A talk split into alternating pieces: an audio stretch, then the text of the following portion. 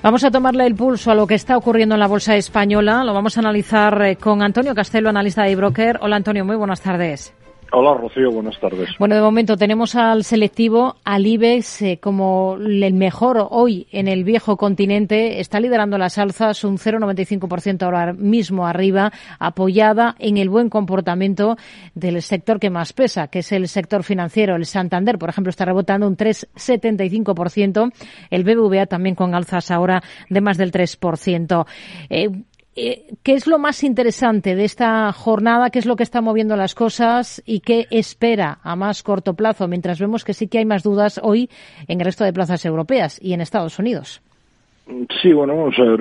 Yo creo que el entorno de hoy es de ausencia de grandes referencias. La noticia del día ha estado en Japón con su Banco Central ampliando el rango de cotización de los bonos a largo plazo, que es un movimiento que puede interpretarse como la antesala a la aplicación de una política monetaria menos laxa eh, también allí. Es decir, que puedan subir los tipos después de muchos años eh, prácticamente en negativo. ¿no? Las bolsas asiáticas han relacionado con bajadas, especialmente por parte del Nikkei, y esta sensación se ha trasladado a Europa desde la apertura, aunque como tú bien decías, eh, bueno, no ha habido grandes existencias, pero como decías, efectivamente nuestro IBEX mostrando ciertos avances. ¿Por qué? Bueno, pues eh, precisamente este entorno de, de firmeza en los tipos de interés eh, que están mostrando los bancos centrales, a los bancos les beneficia y, bueno, pues como bien decías, eh, con cinco grandes bancos cotizando, dentro de poquito ya con Unicaja 6, eh, pues esto hace que, que de alguna manera el, selectivo se vea beneficiado. También hay que señalar eh, la subida de, de Repsol en un entorno de, de, resistencia a las bajadas de, de los precios de, del crudo. Bueno, con el paso de los días se diluye la posibilidad del famoso rally navideño. Eh, yo creo que esto, el rally en realidad se produjo en los últimos días de septiembre y los primeros de, de octubre. Ahora ya solo quedan los típicos eh, ajustes de cartera de estas fechas por parte de los inversores institucionales y, y poco más. Eh, liquidar esta semana y la, y la que viene para terminar el año y ya pues buscar otras otros objetivos. Un banco precisamente es el protagonista de la jornada, es Unicaja, está subiendo más de un 5% en bolsa después de que se haya decidido que va a ser el valor que se incorpore al IBEX 35 la semana que viene. Hasta hoy la revalorización de la entidad estaba en torno al 19% este año. ¿Qué le va a aportar, piensa, estar en el selectivo y cómo ve las cosas para una compañía como Unicaja? Bueno, pues creo que es una buena noticia para, para la entidad, eh, porque sobre todo le va a aportar visibilidad.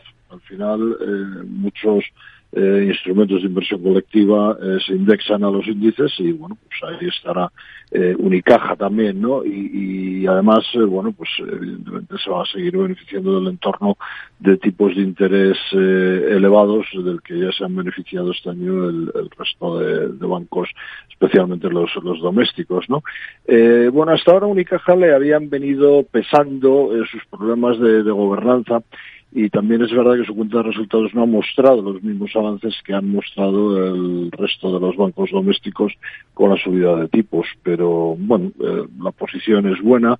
Desde la integración con Liberbank, eh, esto le ha permitido ascender en el ranking de los bancos cotizados eh, más eh, capitalizados. También hay que decir que es el banco doméstico que cotiza con mayor descuento respecto a su precio objetivo promedio marcado por el consenso de mercado. Son aproximadamente unos 36 euros por acción quizás le pasaba esto, o sea, que era el, el, que tenía más descuento precisamente por no estar en el, en el IBEX, en el selectivo. Y, y, bueno, pues a pesar de los problemas anunciados de gobernanza que comentábamos antes, parece que los analistas están eh, bastante positivos eh, en, el valor, ¿no? Lo cual, pues puede estar bien, ¿no? Como has dicho, serán seis los bancos que formen parte del selectivo, un peso del 27%, eh, y bueno, y hasta el final la razón de que el IBEX eh, dentro de los índices de referencia europeos pues haya tenido una buena evolución este año, ¿no? La, la buena evolución de, hmm. de de, de, los bancos. Es noticia hoy SACIR porque ha, ha concluido una autopista en Colombia eh, por 725 millones de euros. ¿Qué le convence más de la compañía ahora y qué menos?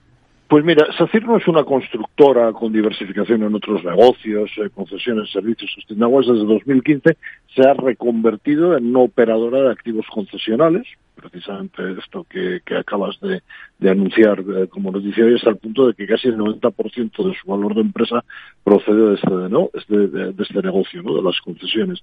este giro en su negocio genera obtención de flujo de caja que le está permitiendo mejorar su calidad financiera a medida que los activos eh, concesionales pues van ganando eh, madurez.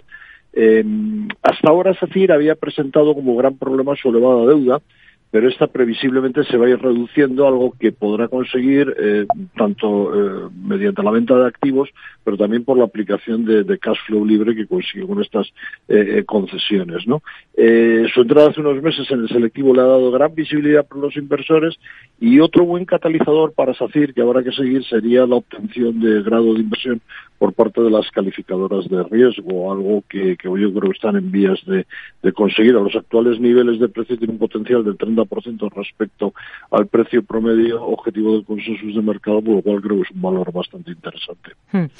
¿Cuál, cuál ha sido, a su juicio, la sorpresa positiva en bolsa de, de este año? Algo que no esperaba.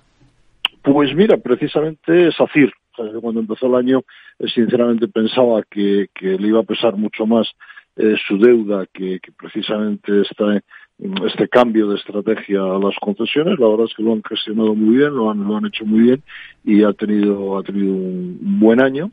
Eh, yo creo que claramente es ACIR, ¿no? Y, en el lado contrario, pues quizás eh, situaríamos a, Telefónica, ¿no? Porque, bueno, la compañía ha tenido durante todo el 2022 un comportamiento operativo bastante bueno, cumplido con, con la guía que le ha dado al mercado, eh, falla su negocio en, en, en España, eh, que, sigue contribuyendo negativamente al, crecimiento, pero fíjate, a pesar de todo, cotiza con un descuento del 36% respecto al precio objetivo estimado por los consensos de mercado, pero bueno, no termina de, arrancar. Esos han sido quizás eh, los que veo como más positivos, es decir, más negativo eh, Telefónica. Pues nos quedamos entonces con estos nombres. Antonio Castelo, analista de broker. Gracias. Muy buenas tardes. Rocío, muchas gracias a vosotros. Buenas tardes.